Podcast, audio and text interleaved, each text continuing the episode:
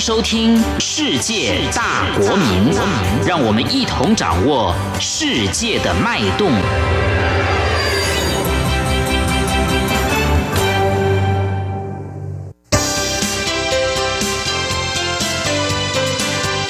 公民新世界。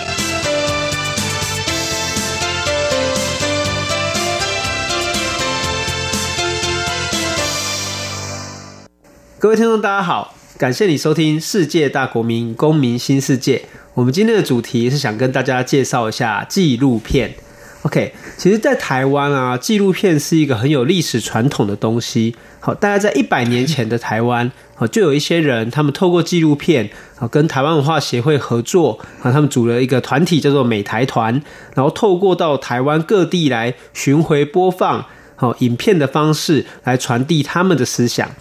同样的，在一九八零年代，好，台湾社会也有一些人组成了一个绿色小组，好，针对台湾的街头，针对台湾的民主运动，然后做了非常多的记录。那我们今天要介绍的这位导演呢，他在美国德州哈大学毕业以后，然后在休斯顿跟芝加哥都当过报社的记者。那一九八九年以后回到台湾，就投入了纪录片的拍摄工作。目前已经有二十几部的作品。很有意思的是。这一位导演，她是一位女性，那同时她也选择了旁人觉得比较严肃的题材，她亲近岛屿的历史，也留下珍贵的纪念。我们首先先欢迎陈立贵导演。哎，呃，世博主持人你好，还有各位听众朋友，大家好。那我觉得很有意思的是，哦，就是说导演的镜头在街头游走当中，或者在拍摄的过程中。你有什么取舍？你有什么抉择？以及你对台湾社会有什么期待？那这样的问题呢？我们等一下来哦详细讨论。那第一个我觉得比较有意思的是说，呃，导演你应该算是台湾女性纪录片导演的前辈吧？唉。呃，很资深了，没错了。那我很好奇，就是说，哎，为什么在你那个年代啊，你就会开始接触影像，正式踏入纪录片的一个拍摄工作呢？哎，说实在，就是说，嗯、呃，在我的出国之前，其实我在我的在台湾的求学年代，我没有听过纪录片这个东西。那时候，其实我们知道说，台湾最早。的纪录片可以说是一九七零年代有一部叫《刘碧驾》，是那个陈耀熙先生拍摄的，谈台湾的老兵在花莲开垦的故事。但是因为那个时代的，就说整个那个大众传播媒体还是非常的呃，没有像现在这么的普遍，而且他那时候是用 film 拍的，不是像现在拍摄的媒体这么样的呃，这么样的轻便那个。Accessible 就是非常容易取得这样子了哈，然后就说，嗯，我先谈我自己个人为什么会投入纪录片，是因为就说我在嗯一九。八零年初，我出国念书。那出国念书，在国外的七年期间，其实是我人生的一个非常大的转捩点。呃，这个转捩点 不是说我从此就是那个变得飞黄腾达了什么的，呃，而是说我的思想上在有了一个很大的转变。在我出国之前，其实我是一直就是说，嗯、我的求学生涯是一直非常的顺利了，就说都是好学生，都名列前茅，然后都是第一志愿这样子，然后就是这样的学生，通常也都是因为受到那个党国的教育，就是接受的最最最顺的。然后呢，我们会，我记得那时候国庆日的时候，我们会穿上那个，即使在大学时代哦，穿着军那个呃叫军训服装，然后站在那个天桥上，高喊中华民国万岁，然后喊得非常凄厉，因为那时候我正好失恋这样子，所以就喊得非常非常凄厉这样。可是我真心诚意的，我是在喊中华民国万岁。然后还有一件事情就是说。呃，在我大四的那一年，就是我们那时候叫做中美断交，其实我们现在称是台美断交了哈。那那时候断交的时候，其实我们知道说那时候还有那个呃学生啊，爱国学生啊，就会去那个美国的那个呃大使馆丢鸡蛋啊等等了哈。然后我我记得我们那时候呃，我住在那个台大的女生宿舍嘛，其实就有人就拿着募款箱，一个一间一间宿舍去募款，然后我们就这样钱这样拼命的投这样子，然后。我现在想起，我是觉得说，哦，这样要骗钱，真的也蛮容易的。只要拿一个募款箱进去，就说我就是为了要什么捐鸡报国，然后就可以募到很多钱。然后那时候，其实我刚刚交了我的嗯，好吧，最后一个男朋友就是我现在的先生了。然后那时候我们有一个不成文的规定，寝室里有一个不成文规定，就是说你任何一个交男朋友的人，这个男朋友请呃我们整个寝室六个人吃火锅。然后可是呃我们就已经约好时间要吃火锅了。然后那时候正好碰到呃中美断交好了，就台美断交嘛。然后大义愤填膺，然后就说好了，我们火锅不吃了，然后就要请这个我的这个男友，就说要把我们吃火锅的钱拿去捐饥报国。然后那时候那个台大门口就摆了一排那个募款箱这样。然后那时候那个呃，我现在的先生哈，他就就从前的男朋友，他就骑的呃机车载我到那个募款箱的，他非常心不甘情不愿哈，拿着那个呃钱就这样。用投的，很像在投篮那样投过去。那时候我心里我是觉得说，哦，这个人真的对我们的国家是这么的不敬，这样子。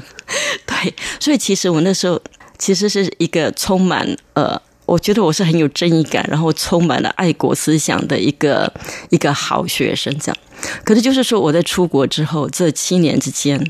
然后就是说，跟很多的留学生一样，然后就是接触到了很多的这些呃海外的异议人士、黑名单不能够回国，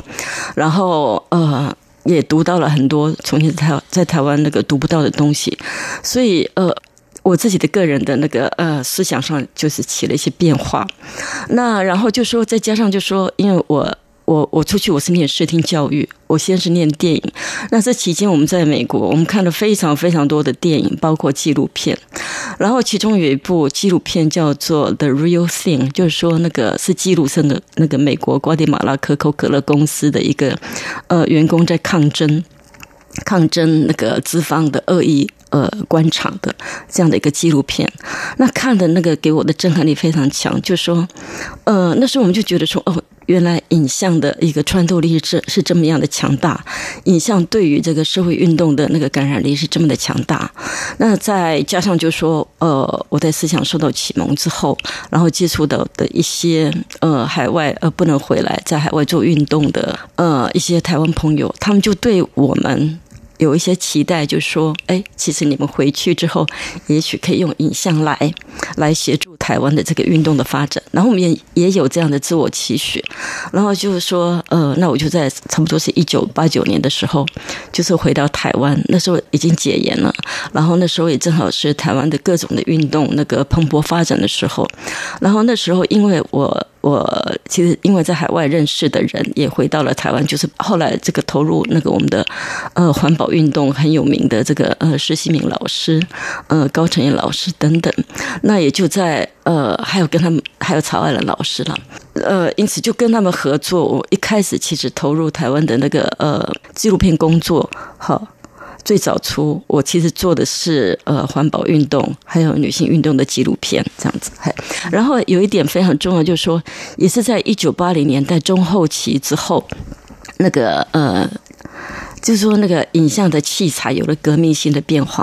本来那时候在那个之前，都是只能用。影片或者是电视台，后来发展出那个呃，不不管是四分之三寸也好，或者是 Betacam 也好，那都是非常昂贵的设备，其实不是一般人能够 affordable。好，然后后来就说在八一九八零年代的中期，这种非常轻便的 VHS 发明出来了，然后就说。一般的人也很容易就取得，大两三万、几万块钱就能够买得到，呃呃，很方便使用的这个，所以在技术上就就克服了，所以就在那个时候也很多的，呃，即使嗯，就说不是在电视台工作，就是一般的民间的人哦，可以作为那个独立片的那个影像工作者，这样投入纪录片的工作。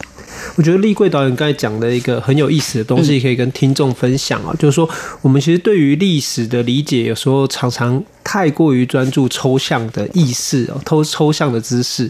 那我们会忽略到说，其实实际的物质的东西改变，有可能是一个很关键的影响啊，就像说 VHS。可能现在年轻人很难想象哦，包括我们这一代，我可能还看过那个红色跑车的那个，你知道，我们我们前几天在脸书上啊，看到有个人就贴了一张照片，然后就问说，知道这个是什么的，请这个回复这样子，然后就是一台红色跑车。然后你知道红色跑车是什么吗？我不知道，就是卷袋子的。哦哦哦！然后看那个录影带的时候，不是要把袋子卷回去吗？他以前小时候就是、那个、我们叫倒带机了。对对对，红色的倒带机，它长得有有的人做成红色跑车，或者做成什么样子这样子。那已经是后来又新一代的吧？我的那个倒带机都是最。就是一个黑盒子这样子。对，所以所以其实我们也看见哦，因为我自己是做那个日治时期印刷媒体研究嘛，那我其实有有意识到说，铅字、活字印刷跟刻板印刷对于人类知识文明的传递就有决定性的影响，或者说，嗯，我们之前在讨论学生运动的时候，那我们有注意到说，二零零八年的学生运动跟二零一三年、一四年的学生运动有什么差别？那我们可能就留意到说，其实高速铁路。的新建完成有一个决定性的改变影响，好，或者说手机、网际网络和社群网络的发达也产生了决定性的影响。好，所以我觉得 VHS 也就是说手持性的这样家庭性的拍摄器材的普及，对于呃像您这样的一个纪录片拍摄来说是有很大的转变。对，其实不只是对我了哈，就是说，因为对我们这些呃不是进到体制之内的，然后就是从事体制外的这个呃呃独立纪录片工作者呢，这个是非常非常重要的决定性的因素。对，其实，在 VH 之前还有所谓的呃。呃，叫做是什么 Meta，那个比较小袋的 Meta，然后 VHS，然后 Super VHS，然后哦，还有到现在大家都是用 HD 了，对，那个器材的进步非常非常之快，然后越来越轻便，越来越可以说越来越平民化了，嘿，对。那这边也想好奇，就是说，你说你一开始拍的是环保运动的纪录片哦，那为什么呃，怎么样的因素，你后来以台湾的民主运动发展为你拍摄的一个很重要的题材，是有什么这个契机吗？啊、呃，其实我觉得这是非常自然的一个一个过程啊，就是说，呃，我从嗯环保运动。然后女性运动，然后包括我也拍了一些，就是说那个弱势的嘛，哈，弱势团体的呃福利的运动，然后这些的过程，呃，追根究底，我们就是必须要在一个比较呃正常化的国家的台湾，比较安定的台湾，这些这种种的呃问题，其实才能够归根究底的解决。然后其实就是说。你说那个台湾的这个政治运动这个题材，其实也是在我国外我的政治思想受到启蒙之后，我就一直非常关心的。我可能还想要讲一件事情，就是说我在海外的时候有一个很重要的发生的一件事情，就是说，呃，那时候正好呃台湾呃解严，然后那个呃民进党成立，民进党成立的时候，其实。我那时候我是在芝加哥的呃中报，我不知道呃大家是不是知道了，就是说中报其实是一个非常亲中的报纸。那我是在那边工作的。那我在那工作的时候，那时候民进党成立，然后那个成立了之后，就有一个组织了一个团队，然后到海外去跟海外的那个同乡等等于那个呃交流。然后呃他们到芝加哥的时候，我知道我记得那个时候就是南苏北谢了，那个有。嗯、康宁祥率队，然后总共大概七八个人吧，然后一帮一帮，接下来就是有一个苏有苏贞昌有谢长廷，然后整个那个那天晚上，我就是我以记者的身份，然后就是去要去采访，然后报道这样子一个 一个活动这样子，然后那天我就觉得我在那个芝加哥那个冰天雪地的那个地方，正好是非常寒冷的天气，然后就听了他们的演讲，我的心情真的是哦，就非常的兴奋这样子。然后我就回来，我就写了洋洋洒洒，我就写了大概有两千多字的一个报道这样子。然后同时呢，我也写了两则的新闻呢，因为那时候正好那个呃中国的那个呃叫做什么呃大使馆，它有一个有一个活动，在芝加哥的一个活动。然后那时候那个芝加哥的那个北美协调处。也有一个活动，他们都是非常例行性的活动，在我的心目中，其实那个都不是很重要的活动，以至于我就把那些那两则的消息我都写得很短暂，很短，大概就是也许一两百字吧，就是照新闻稿这样子写一写。然后我写了洋洋洒洒两千多字这样送去，那是送到那个纽约去去整个做排版编辑。结果第二天报纸一出来的时候，天哪！我一看，哇，那个。民进党的这个宣达团的消息 变成只有大概一两百字，也许还不到，非常非常的小。然后他们把那个呃呃中国大使馆的那个标题做得非常非常大，虽然内容很空洞，就是要撑撑完那个版面。可是那个民进党那个消息就变得非常非常的小的。然后就是说，我看的时候，我觉得我受到个人受到很大的一个冲击，我就觉得说，其实台湾才是我真正关心的地方。这样子，对，就是说我在那个，其实我在芝加哥的时候，我是在那个统派的大本营，我是在那个是那个林孝兴的那个民主，呃，芝加哥民主台湾运动支援会，是他请我到那个地方去，然后也是他把我带进中保去工作，可是我却在那个地方，我的台湾意识那么清楚，而且很痛苦的萌芽，说我我觉得我是台湾人这样，然后我希望嗯能够为台湾做点事情，能够为台湾的这个。呃，不管是社会运动、政治运动、主权运动，做一些事情，所以我是带着这样的心情回来台湾，所以我就从环保运动、女性运动的呃议题做起，然后后来呃涉入这个政治运动，我觉得对我来说其实是很自然的事情。那你在二零零二年有拍摄，就是有跟二零零八年有两部片子是蛮有。对照关系的，一部是就是关于那个青春记哦，就是绿洲山庄的故事，以及二零零八年你拍了一个火线任务，就是关于说台湾政治犯的一个救援记录哦。那这两个有点相似的题材，呃，你是怎么就是从这个题材出发，然后以及就是说你在拍摄这个过程中，对你自己而言又有产生什么样的感想或想法吗？嗯、呃，其实就是说。二零零二年，我拍那个《青春期》嘛，或政治犯的故事。其实我在二零零四年的时候还拍了蔡瑞月，那也是一个另外一个政治犯的故事。只是说那是一个呃专题这样子，一个女性的舞蹈家，一个政治犯的故事。然后呃，两千零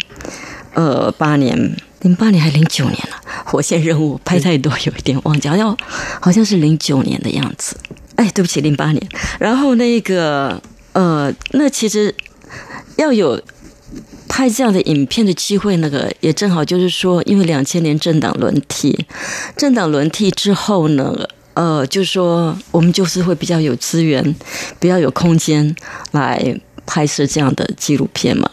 那也在就是说，在那个前后，就说我们的那个有关于白色恐怖的口述历史，由中研院呃呃主导了哈。就一些教授、一些学者、专家所主导的那个白色恐怖的口述历史，以及二二八的口述历史，那开始出炉，开始出土。那总是在政治先行，然后历史跟在后面，然后纪录片、影像工作者是最后的了。然后影像工作者就有了这些素材，然后有了这些认知之后，然后就开始。有有这样的条件，可以可以制作呃纪录片，然后两千零二年这个呃青春期，那是正好呃那时候呃就是陈文成基金会他们嗯申请了一个案子，要去那个绿岛呃就是说把那些过去的那个绿岛的监狱，包括绿洲山庄，包括那个嗯啊就是原来比较老的那个呃呃呃监狱这样子把它。呃，就说把它变成一个博物馆、展览馆，能够展示这个呃白色恐怖的那个呃历史的呃过程这样子。然后那时候他们就希望在整个那个呃展览里面能够包括纪录片。那所以他们就说，他们就就来找我，然后希望我能够拍摄一部纪录片。那个纪录片的目的其实是要放在那个整个展示展示馆的一个一个部分，然后也是就说让去绿岛旅游的观众能够等于给他们一个 briefing，知道知道说这个地区啊、这个地方曾经发生过什么样的事情，不只是说到绿岛这样子呃一游而已这样子，然后再拍这个呃。呃，绿洲山庄这样一个纪录片的时候，《青春记》这个纪录片的时候，呃，就是说，呃，是我们是把几个那个政治犯，然后带到那个绿岛去，然后去现身说法，去回忆他们当初在那个呃绿岛的一个整个经过。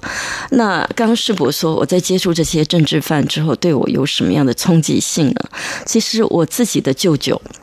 陈海清。他也是白色恐怖的呃政治犯，曾经在绿岛十年。那我觉得这个是我自己个人比较呃一个感受比较深的一个一个经验，就是说，从前我跟他是非常非常隔阂的，因为我妈妈是一个完全呃是不可能去谈政治的人，因为他的哥哥曾经发生这样的事情，就说被抓去绿岛十年，他从来不曾跟我们跟他的孩子谈起他哥哥的这一段历史，他跟我讲到的他的哥哥都是。不是很正面的，都是木讷寡言，然后呃，就不让哎那个第二盖隆博为共的第二。可是当我因为拍摄这个影片，跟我舅舅有比较多的接触的时候，我发现我舅舅其实非常有人缘呢。他跟他这些政治犯的那个难友之间，其实感情是非常亲密的，非常有话讲的。然后就说也因为透过嗯。追寻这段历史，然后认识这些嗯、呃、政治犯，然后也认识了，重新认识了我的舅舅。我觉得我跟这一整个我的上一世代的这个长辈，其实之间我们之间本来因为过去的呃白色恐怖的晋升而产生了隔阂。我觉得就我自己个人的经验是，我跨越了，我跨越了那个那个隔阂，我能够去体会他们。去理解他们，而他们呃看到我愿意去理解他们，去帮他们做纪录片，他们对我非常的支持，非常的好，所以这是我个人呃从我自己出发的一个。一个比较切身的感受，这样。那我们也跟听众补充一下啊、哦，就是说，因为我们有些听众可能是在东南亚，好、嗯，那就是呃，绿岛就是在台湾就是的一个离岛，那它上面有一些也有原住民。那早期是因为它被作为一个监狱而存在，然后因为把犯人送去那里，第一个就是说跑不掉。那第二就是说，避免它继续影响了哈，所以绿岛那边曾经有关过大量的男生女生都有，那以及就是说所谓的思想犯跟政治犯。好，那这样的一个地方呢，后来在解严以及政党轮替后呢，我们就将绿岛视为是一个台湾人权运动一个非常重要的地景。好，那包括刚才提到的，就是陈文成纪念基金会、陈文成博士的基金会，他们现在几乎每年的暑假都会在那边办一个绿岛人权营。好，也就是说，他带领着台湾的学生亲自到了现场去看当时的状况。那我相信他们可能去的时候都会看到您的这一部作品《青春记》啊。呃，那个时候应该会。我还有一个那个我的呃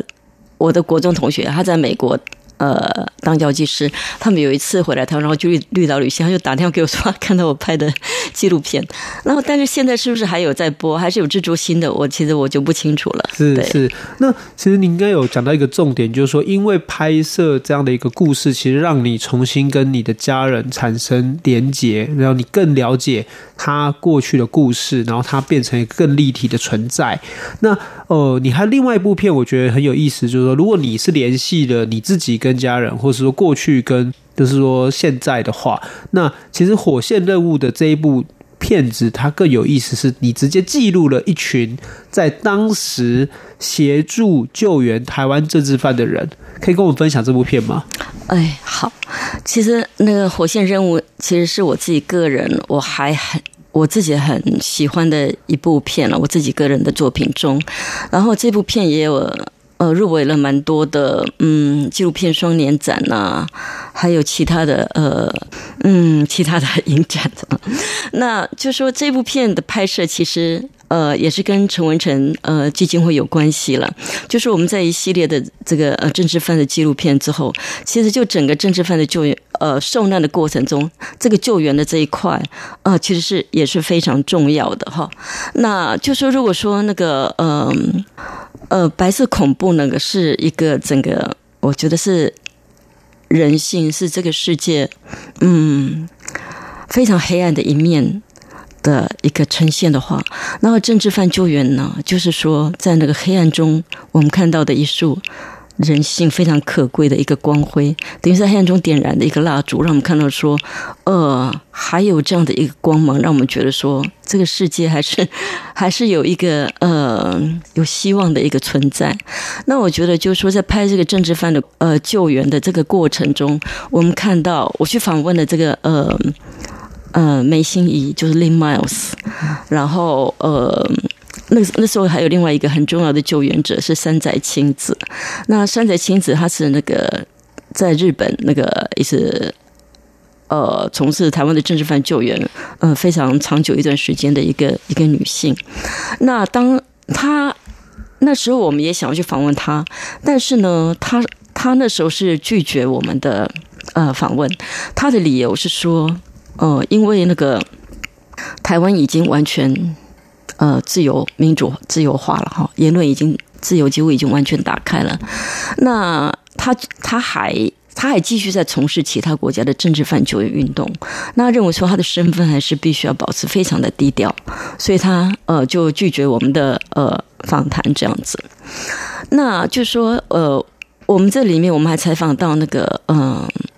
嗯、就是说那个谢聪明的妹妹哈，谢秀美，然后哦，她的那个故事真的是非常精彩。我现在这样子讲，可能会讲非常非常的长的时间。然后就是说，也许我现在没有办法呃去描述她的救援那段过程，太精彩了。那如果有听众朋友机会，也许可以去看。然后还有艾琳达，然后我就觉得说，这些政治犯救援者他们有一个共同的特色，就是说，因为个性哈，都有一种。就 get 就是不信邪，嗯，很倔强，很有反骨精神。对对对，非常有反骨精神。那像艾琳达讲了一件事，他就说，他觉得在那个救援的过程中哈，他就觉得好像是那个羊跟那个狼在斗，然后那个羊小羊觉得说，我这次逃过了一次，也许我下次还可以再逃过，所以他就一次一次这样子去这个去试那个狼的那个恐怖这样子，呃。那对，那这一片拍完之后，其实我自己个人，我对于我是很想要，很想要再拍一个梅心怡，就是个人的一个纪录片。他这个投入，他对台湾的那个政治犯救援，实在是，呃，我觉得贡献太大了。他们这些人，就是说，等于是以他们的青春，以他们的呃生命，他们整个。人生的这种呃，我们正常的那个事业的追求什么什么，完全都放弃，就以他的生命来护航台湾的这个政治犯，我觉得这真的是非常令人敬佩的这样。哦，跟大家介绍一下，就是刚才讲到梅梅心怡就 Lin Miles 嘛，那 Lynn Miles 他。前两年吧，应该是两年前，二零一五，二零一五年过世。那其实，在他的这个生涯当中，他对台湾的民主运动发展以及他的救人道救援方面，其实有非常杰出的贡献哦。这个其实真的是很值得大家去了解。那今天其实我们很高兴邀请到立贵导演哦，因为其实包括人权以及白色恐怖的议题，往往都给人家很有严峻冷酷的一个刻板印象。可是我觉得今天这个节目，我们看到你用女性的视角以及观点哦，透过你自己的生命的几个很重要的片段，然后我们让纪录片的本质哈得以在今天让各听众看到它的丰富好以及圆满。那我们今天谢谢立贵导演跟我们分享，谢谢，好，感谢你的收听《世界大国民公民新世界》，我们下周再见。